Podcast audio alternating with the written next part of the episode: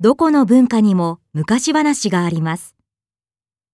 昔話は昔の人の知恵や遠い昔に起きた事件などが元になっていると言われています。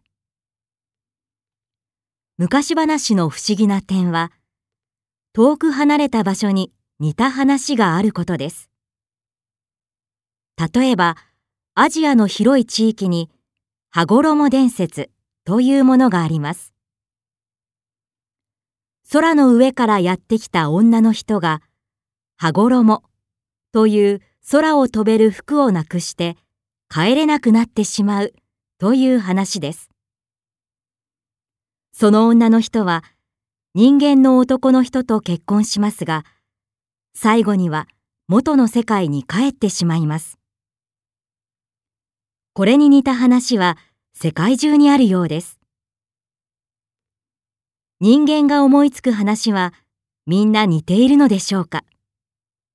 それとも昔空からやってきた女の人が本当にいたのでしょうか？